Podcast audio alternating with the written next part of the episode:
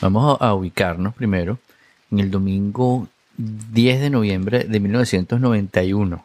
Hace un montón de años atrás, estábamos en el autocine de Los Naranjos, que es una zona eh, eh, del este de Caracas, la capital de Venezuela, y en esos días estábamos en la última fecha de eh, una cosa que se llama el Festival Iberoamericano de Rock.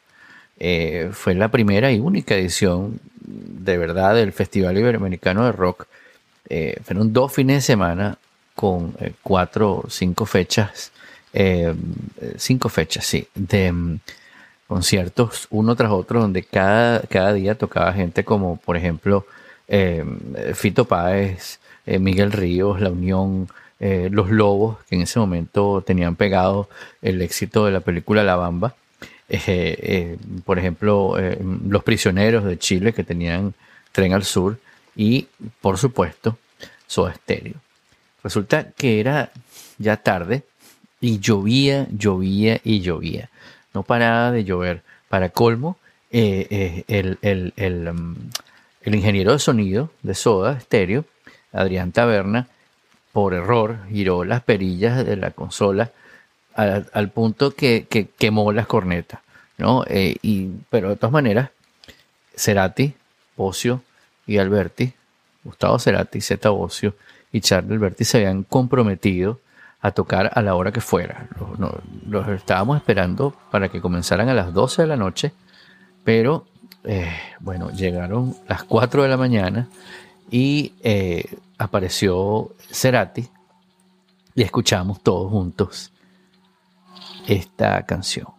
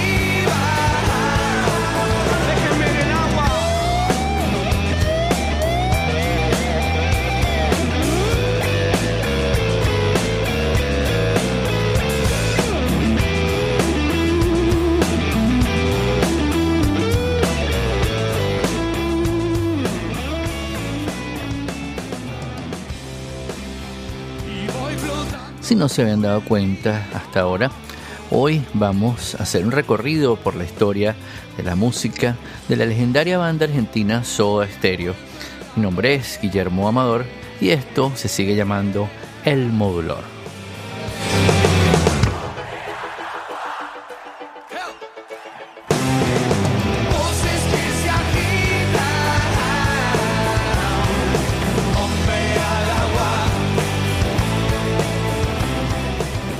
Vámonos unos años atrás, a 1982, en plena guerra de las Malvinas en Argentina, eh, eh, estaba este muchacho que tocaba la guitarra y era pasante en una agencia de publicidad, se llamaba Gustavo Cerati. En sus ratos libres él tocaba en una banda de blues y rock y en la facultad había conocido a Zeta Ocio, pero en realidad no eran grandes amigos. Ese verano coincidieron en Punta del Este, en Uruguay, Cerati con un grupo que hacía música disco, cosas de Comor y hacía de guitarrista rítmico. Eh, resulta que el lugar donde estaba tocando quebró y se quedó sin un centavo allá, perdido pues en Punta del Este. Z estaba con un grupo que hacía covers que se llamaba The Morgans y como Cerati no tenía dónde quedarse se fue con ellos y ahí comenzó su relación con Z. Luego con Andrés Calamaro, que era el tecladista de The Morgans, formaron una banda llamada Proyecto Erecto, un grupo de techno, pero su sueño era realmente formar una banda de rock. Eh, en diciembre, un poco antes, en diciembre de 1980, había llegado de Polis a Argentina y eh, e-, ese encuentro, eh, haber conocido la música de Police fue una de las grandes influencias para ellos, además de, por supuesto, los Beatles.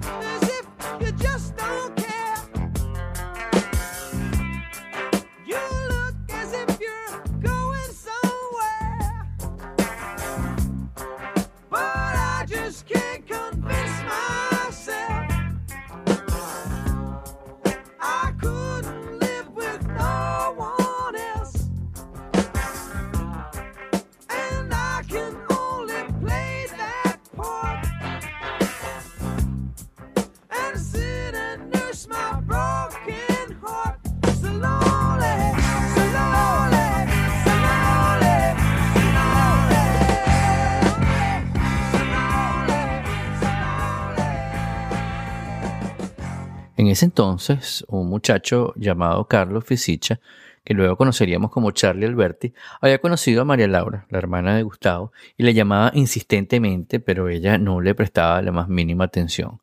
En ese entonces, las casas tenían un solo teléfono, un teléfono, lo que llamábamos un teléfono fijo, y eh, cuando tú llamabas a alguien, bueno, te atendía cualquier persona que estaba pasando por ahí por el frente, ¿no? No precisamente la persona que tú estabas llamando, como hoy en día cuando llamamos a otra persona o le enviamos un mensaje por, por un teléfono celular. En una de esas tantísimas llamadas atendió Gustavo y bueno, se pusieron a conversar y Alberti le contaría su gran afición por The Police, que quería formar un grupo de rock, que él tocaba batería y que de paso tenía un estudio en su casa.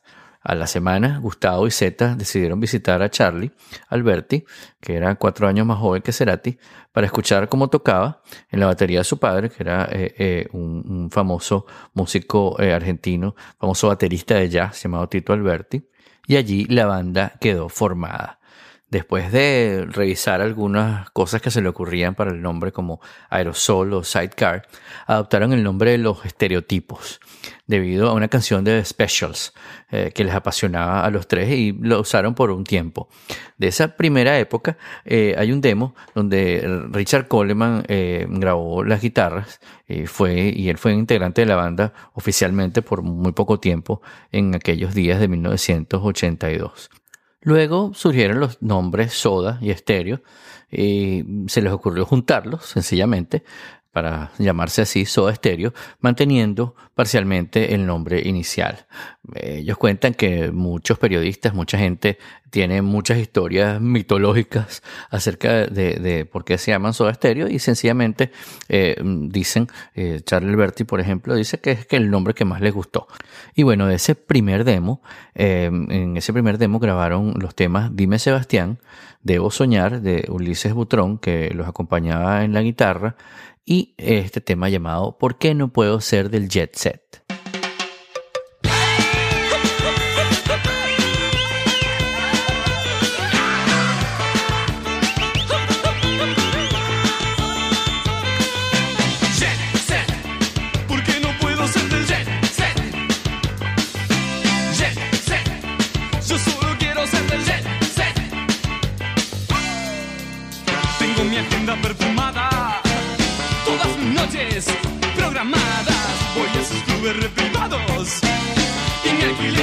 Tocaron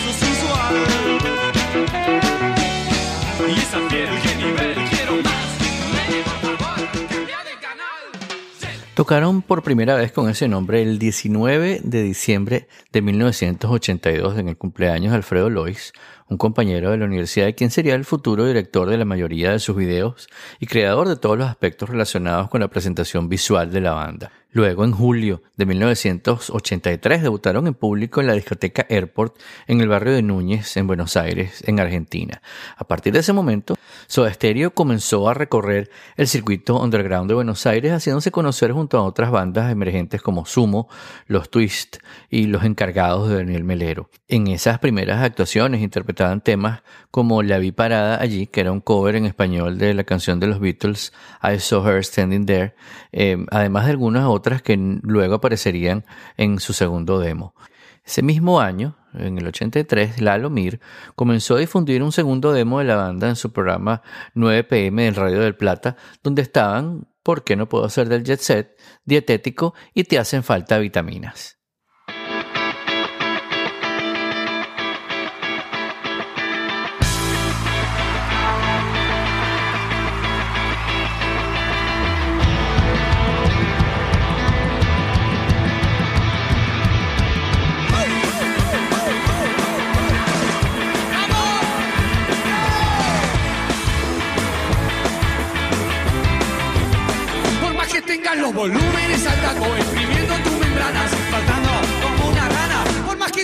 Esquivarlo en algún vuelo, hay algo que te raya cuando mal, mal, mal, algo falla.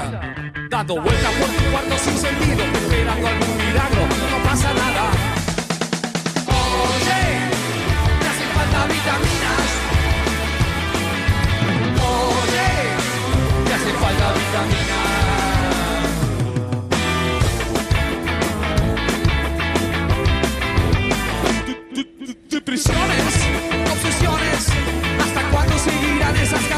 Para soltarte, para animarte? ¿O supones que alguien viene a despertarte? Oye, te hacen falta vitaminas. Oye, te hacen falta vitaminas.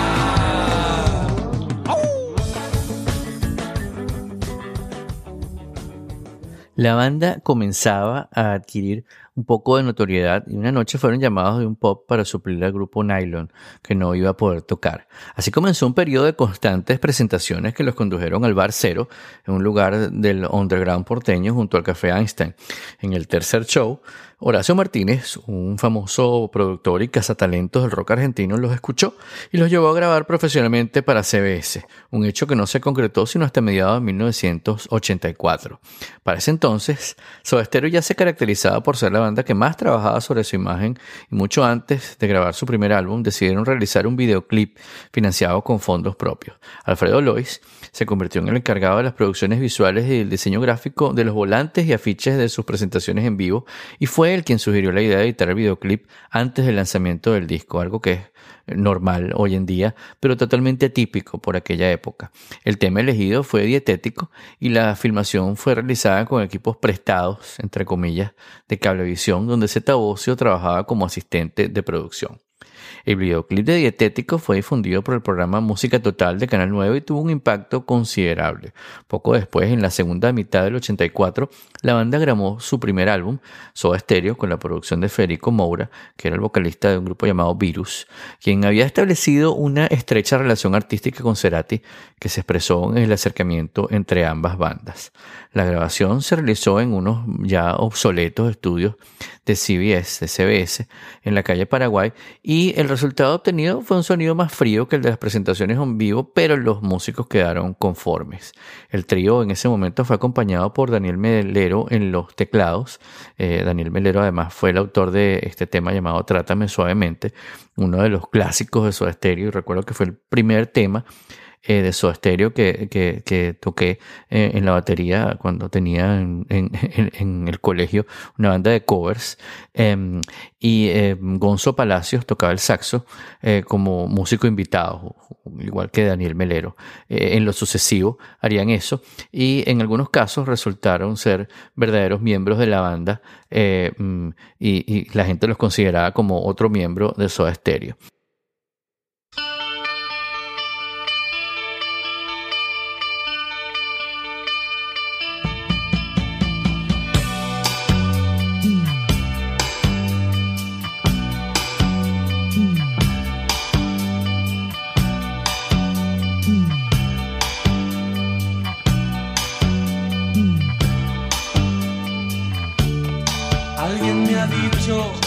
Soledad se esconde tras tus ojos y que tu blusa adora sentimientos que respiras.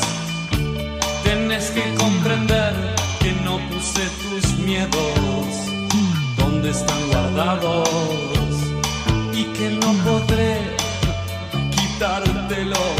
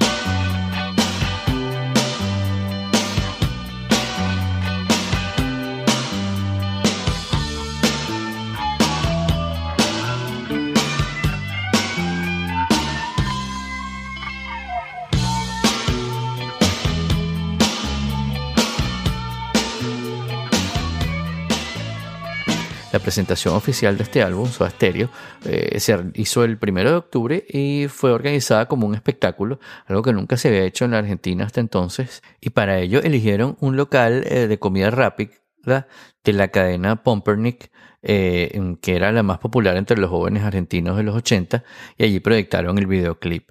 La repercusión en la prensa fue muy buena y el día siguiente el diario Clarín publicaba eh, como declaraciones de la banda eh, parte de la letra de una de las canciones que decía somos un conjunto dietético buscando el paraíso estético.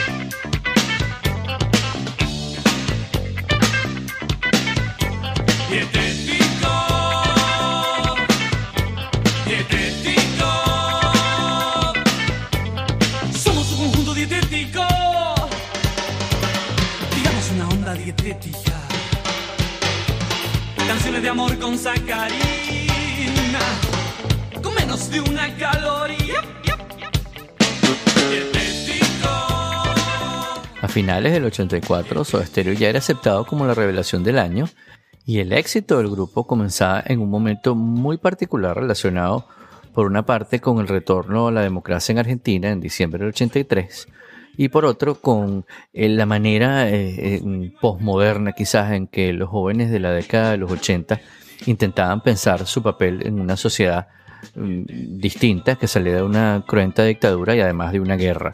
Eh, Zeta Bocio eh, en un momento reflexionaba sobre ese momento y decía que la democracia eh, producía la adrenalina de algo nuevo, algo que estaba ocurriendo, que, no, que los iba a modificar sin saber bien cómo. Luego, en octubre del 85, se presentaron ante el público de Buenos Aires en el marco de la tercera noche del festival Rock and Pop, compartiendo cartel con Inexcess, Nina Hagen, Charlie García, Virus y Sumo, entre otros. En los tiempos en los cuales editaron su segundo álbum, Nada Personal, y eh, mm, comenzaron una gira de conciertos a partir de la cual las ventas del disco comenzaron a crecer aceleradamente, pasando del disco de oro eh, hasta el platino y luego duplicando esa cifra en los meses siguientes. Este segundo LP se dice que logró más profundidad en las letras y más madurez en las melodías y significó por supuesto la consagración definitiva de Soda Stereo ante el público argentino.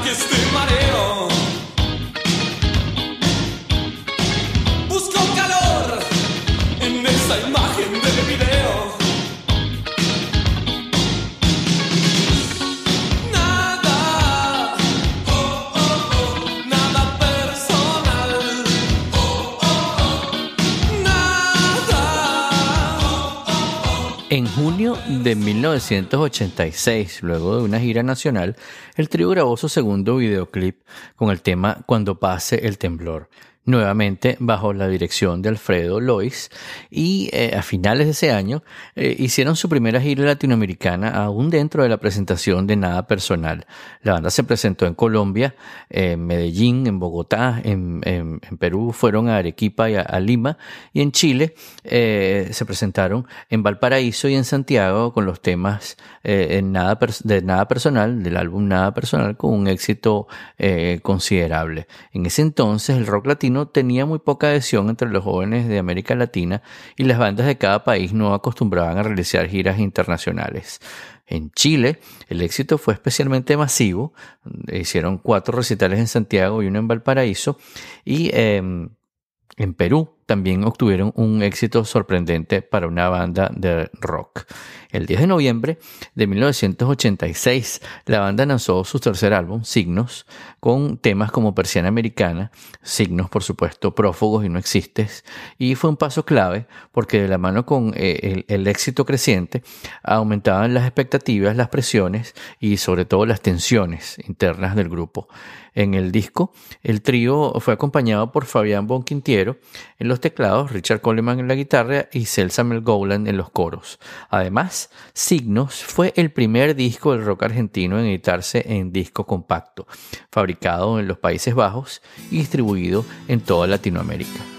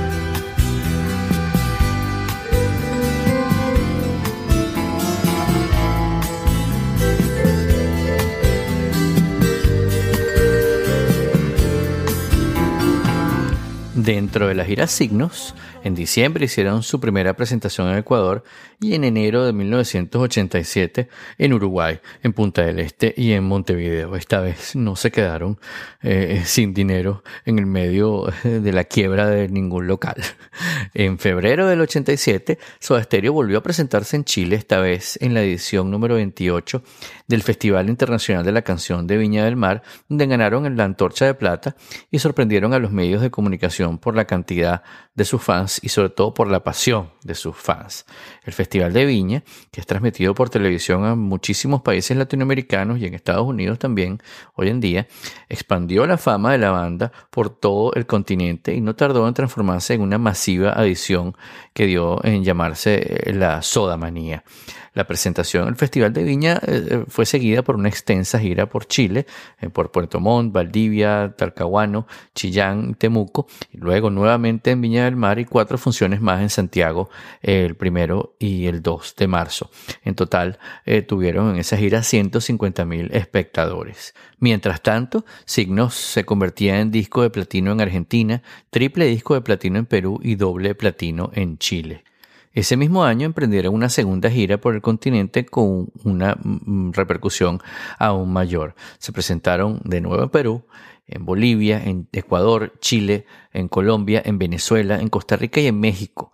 Eh, realizaron 22 conciertos en 17 ciudades frente a casi 350 mil personas, abriendo así la idea, el concepto del rock latino, el rock en español, más allá de la nacionalidad de cada banda, que mm, sería, mm, digamos, vería sus frutos en la siguiente década. Con el material que grabaron en los distintos puntos del viaje, hicieron el el disco en vivo Ruido Blanco del 87, que creo que fue el primer disco de Soda Stereo que yo compré cuando conocí a Soda Stereo.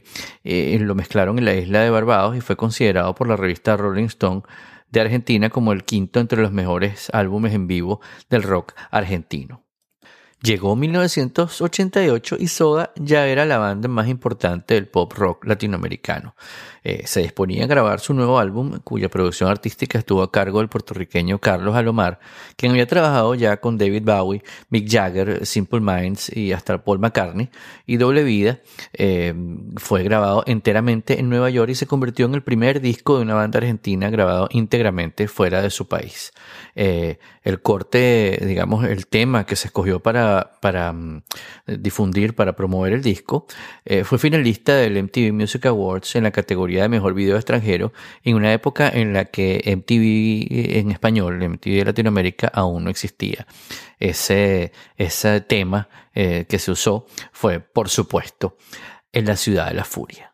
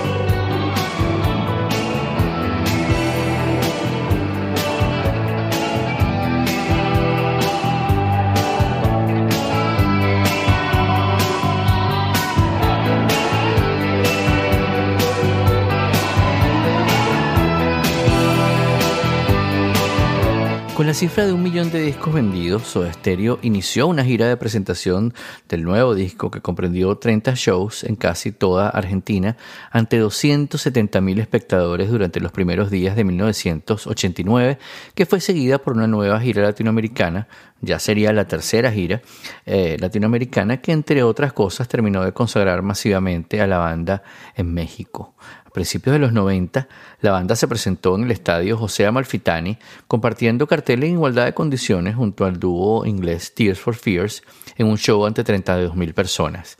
En ese concierto contaron con la presencia de David Lebón, eh, ex guitarrista de Pescado Rabioso y de, por supuesto de Cerú Girán, que los acompañó en la, en la guitarra en el tema Terapia de Amor Intensiva.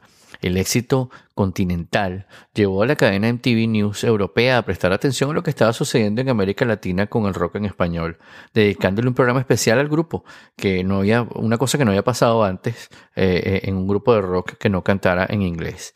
En junio, Soda Stereo viajó a Estados Unidos para registrar una nueva placa para grabar en los estudios Criteria de Miami. Para ello contaron con el aporte conceptual de Daniel Melero y la participación de Andrea Álvarez y Tweety González, eh, bueno, muy famosos en importantes músicos de la escena rockera argentina en ese momento. Eh, ellos estarían como invitados en la grabación de ese disco.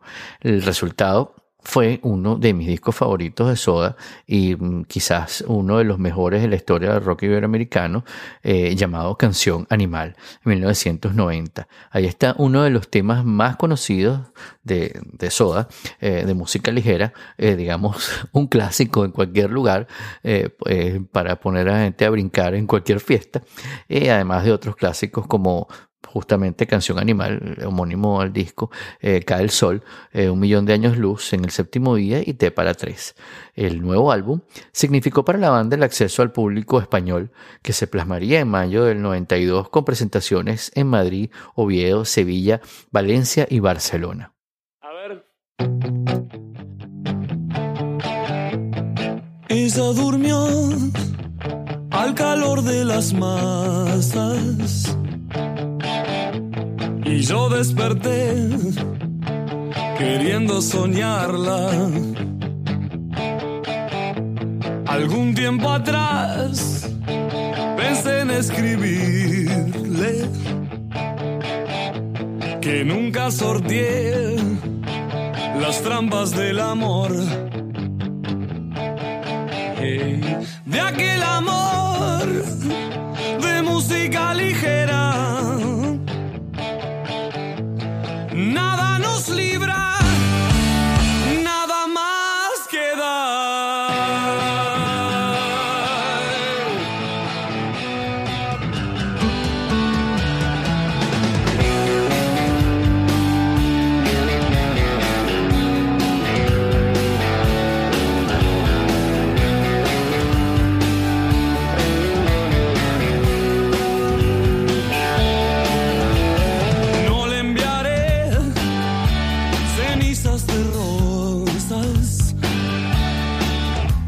ni pienso evitar un roce secreto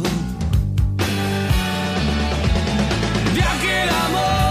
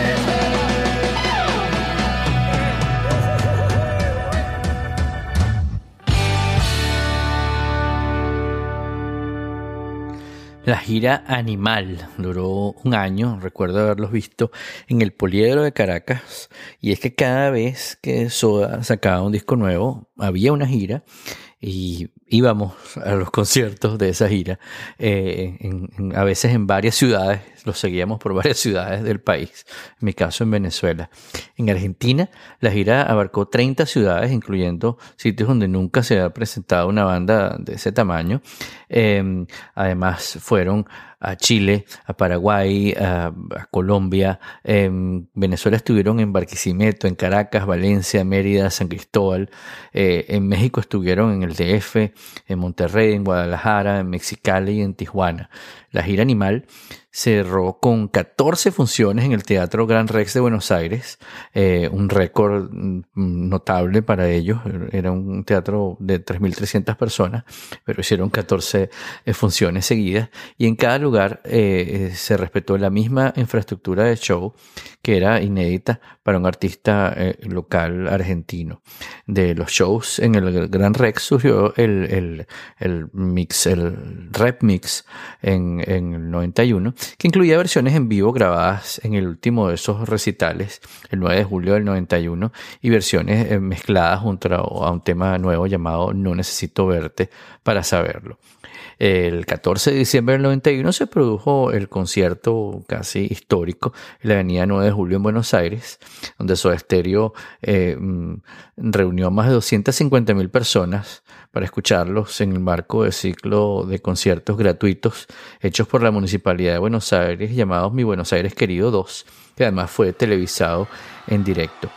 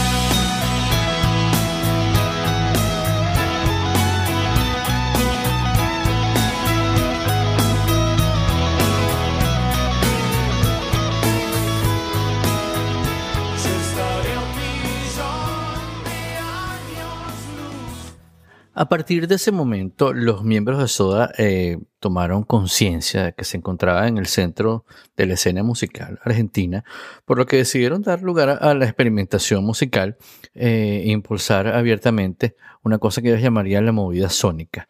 A finales del 92, Soda lanzó su sexto álbum llamado Dínamo, presentado con seis conciertos en el estadio Obras Sanitarias a fines de ese mismo año.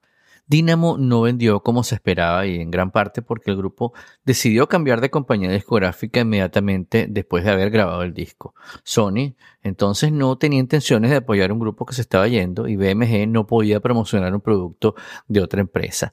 En noviembre de ese año 92, eh, los Soda Stereo fueron protagonistas de un hecho inédito en Argentina, que fue la transmisión de la televisión en estéreo. Los tres músicos, Tweety González en los teclados y Flavio Cheto en la trompeta, tocaron casi todo el álbum en el programa Fax en concierto eh, por el Canal 13 de Buenos Aires, con una puesta en escena de luces y un sonido impecables, por supuesto, Cerati cantó sobre pistas que estaban previamente grabadas de, sus canciones y reforzaron en vivo guitarras, bajo y batería. En enero del 93 emprendieron su sexta gira latinoamericana visitando México, Chile, Paraguay y Venezuela. Y justo en medio de la gira el Dynamo Tour, el trío se tomó un largo descanso que hizo crecer los rumores de separación de la banda. Se había hablado de fechas en Estados Unidos, España y otros países para esa gira, pero varios factores al finales del 93 y 94 obligaron al grupo a darse ese descanso de ser Soda Stereo. Fue en ese año cuando eh, Gustavo Cerati eh, encaró su primer proyecto como solista llamado Amor Amarillo, de donde vamos a extraer este tema que se llama Te llevo para que me lleves.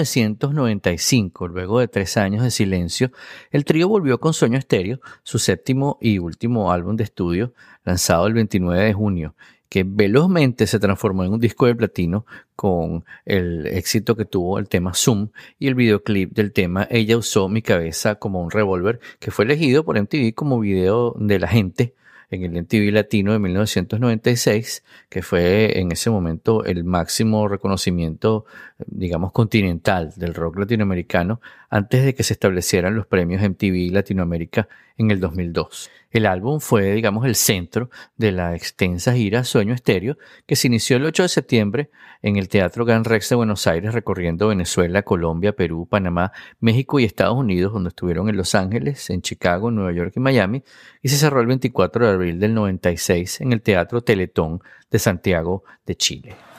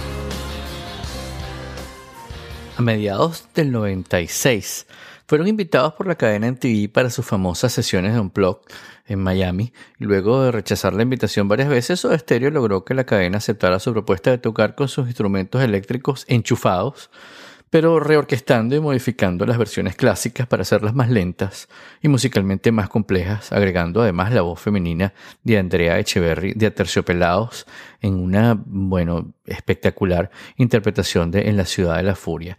Además de esta, las canciones que eh, interpretaron allí fueron Un misil en mi placard, Entre caníbales, Pasos, Zoom, Cuando pasa el temblor eh, y, muchas otras más.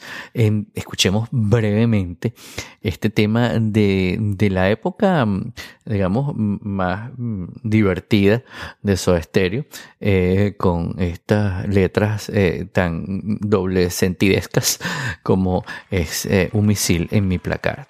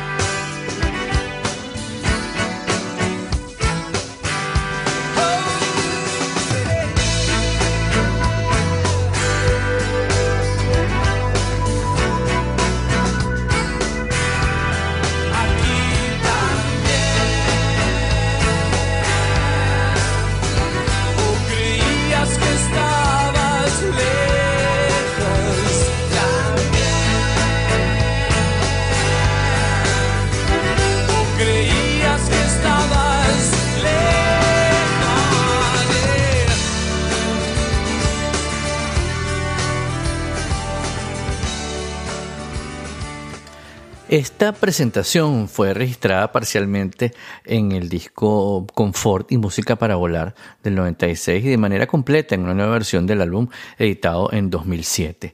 Este álbum incluyó además cuatro temas nuevos que han quedado fuera de Sueño Estéreo y un track interactivo con historietas e imágenes en video de la presentación en MTV.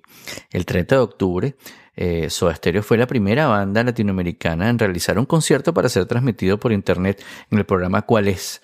Eh, en la radio argentina Rock and Pop desde el auditorio de la tienda de instrumentos musicales Pro Música en Buenos Aires. El primero de mayo de 1997, Soda Stereo anunció oficialmente su separación mediante un comunicado de prensa. Al día siguiente todos los diarios se hicieron eco de esa noticia. El diario Clarín dedicó un gran espacio en su portada eh, para eso, eh, para eh, contar esta noticia. Gustavo Cerati publicó al día siguiente en el suplemento Sí del diario Clarín lo que sería la carta del adiós. Terminaron con un concierto el 20 de septiembre en el estadio de River Plate que finalizó con la épica interpretación del tema de música ligera y sin haber acabado de tocar y eh, extendiendo por un rato el final de la canción, Gustavo Cerati, muy emocionado, dedicó ese, ese mm, discurso, mm, digamos, inmortal, eh, que, que, guardó ese momento como uno de los más emocionantes de la historia de la música iberoamericana, cuando dijo, no solo no hubiéramos sido nada sin ustedes, sino con toda la gente que estuvo a nuestro alrededor desde el comienzo. Algunos siguen hasta hoy. Gracias totales para luego despedirse. Eh, hicieron un concierto, una última gira, una gira de conciertos muy breve y emotiva, donde pasaron por Chile, México y Venezuela. Y recuerdo también haber estado allí en el estacionamiento del Poliedro, porque ya no cabíamos dentro del Poliedro. Entonces fue en el estacionamiento gigantesco. Se llamaba El Último Concierto. Eh, y em, el último fue justamente el 20 de septiembre del 97 en el estadio de River Plate, eh, donde grabaron el concierto que fue editado en dos eh, eh, discos compactos separados bajo el nombre justamente del último concierto A y B. Años después, en el 2005, se publicó el DVD de, de, este, de esta gira de conciertos. Pero en el 2007, al cumplirse 10 años de su separación, la banda decidió reunirse por una vez con el fin de realizar una gira gigantesca por todo el continente. El 6 de junio del 2007 se conoció la noticia y el 9 se oficializó. Soda Stereo volvería a los escenarios con una única gira americana llamada Me Verás Volver, eh, una frase tomada de la estrofa final de la canción La Ciudad de la Furia, como pues toda persona que se precie de ser fan de Soda Stereo sabe.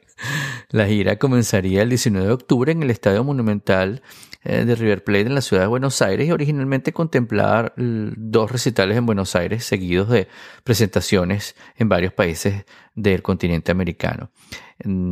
Pero desde el momento en que se pusieron en venta las entradas, eh, se supo que el programa original se iba a desbordar y que se iba a tener que programar más presentaciones. En este caso en Buenos Aires se tuvo que hacer una tercera.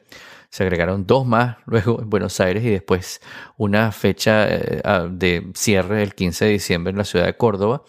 Em, y por supuesto que se tuvieron que reprogramar presentaciones en Chile, en Ecuador, Colombia, Venezuela, en Panamá, en México, Estados Unidos, en Perú y en un total de 13 ciudades. Finalmente, ese regreso de Soda Stereo convocó alrededor de un millón de personas. Em, este es el momento donde yo, por supuesto, les digo que Soda fue parte y es parte todavía del soundtrack de, mi vida, del soundtrack de, la música que escucho, de la música con la que aprendí a tocar, de eh, la música que canto y tarareo. Y hay muchísimos temas que, que quedan por fuera. Eh, porque es una discografía gigantesca. Todos los temas de todos los discos son espectaculares, especialmente para mí. Y mm, el tema que escogí para, para cerrar este episodio es justamente el tema con el que cerraron el concierto con el que abrí este episodio.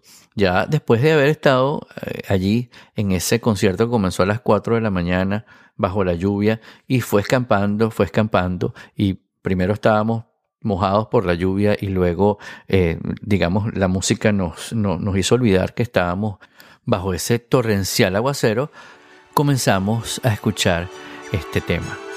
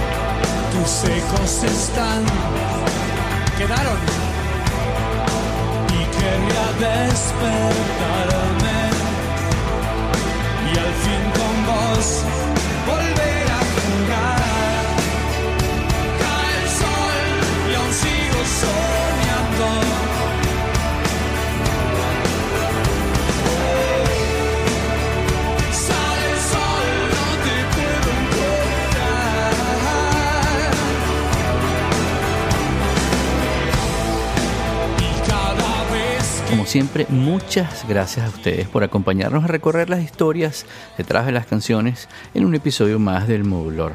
Hoy queremos enviar un saludo muy especial a nuestro amigo Ariel Plapnik, que nos escucha desde Australia, pero normalmente desde Buenos Aires, Argentina. A Mariana Martínez, Gustavo Alemán y Joan Escarrá, grandes fanáticos de Soda Stereo y les recuerdo que pueden descargar o escuchar nuestro podcast en su plataforma favorita como iTunes, Overcast y también en Spotify. Por supuesto que pueden suscribirse a mi lista de correo entrando en todo.elmodulor.com o dejarnos sus comentarios en mis redes sociales. En todas me encuentran como arroba modulor. Nos vemos en nuestro próximo episodio cuando volveremos a encontrarnos para escuchar las historias detrás de las canciones y a veces simplemente las canciones. Yo soy Guillermo Amador y esto se llama El Modulor.